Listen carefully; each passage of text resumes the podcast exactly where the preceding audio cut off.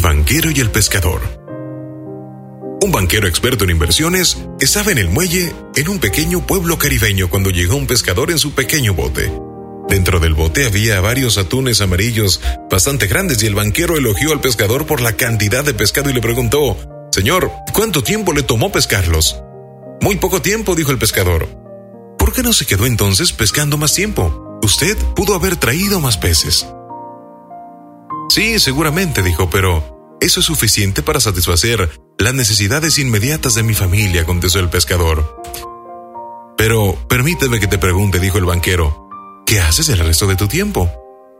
Bueno, después de pescar, descanso un poco, juego con mis hijos, duermo la siesta, luego acompaño a mi esposa para hacer las compras y por la noche me reúno con mis amigos para pasar un buen rato, conversando, quizá viendo la televisión en familia. Llevo una vida tranquila y despreocupada, dijo. Mira, yo soy analista en el marketing y soy asesor de grandes empresas. Yo podría ayudarte a desarrollar tu negocio. Lo que tendrías que hacer es dedicar más tiempo a la pesca con los intereses. Podrías comprar un bote más grande. Al tener un bote más grande puedes pescar mucho más que ahora. De esa manera duplicarías tus ganancias. Con el tiempo podrías comprar varios botes y tener empleados que pesquen para ti. El siguiente paso es que en lugar de vender pescado a un intermediario, lo puedas vender tú solito directamente. A alguna empresa que distribuya pescado, lo envase, lo empaquete o quizás empacarlo tú, enviarlo a una provincia o a un país extranjero. Claro, cuando eso ocurra, tendrás que dejar ese pequeño pueblo para instalarte en la gran ciudad, pero después manejarás tu empresa sin tener que salir a pescar. Pero, ¿cuánto tiempo falta para que ocurra todo eso? preguntó el pescador.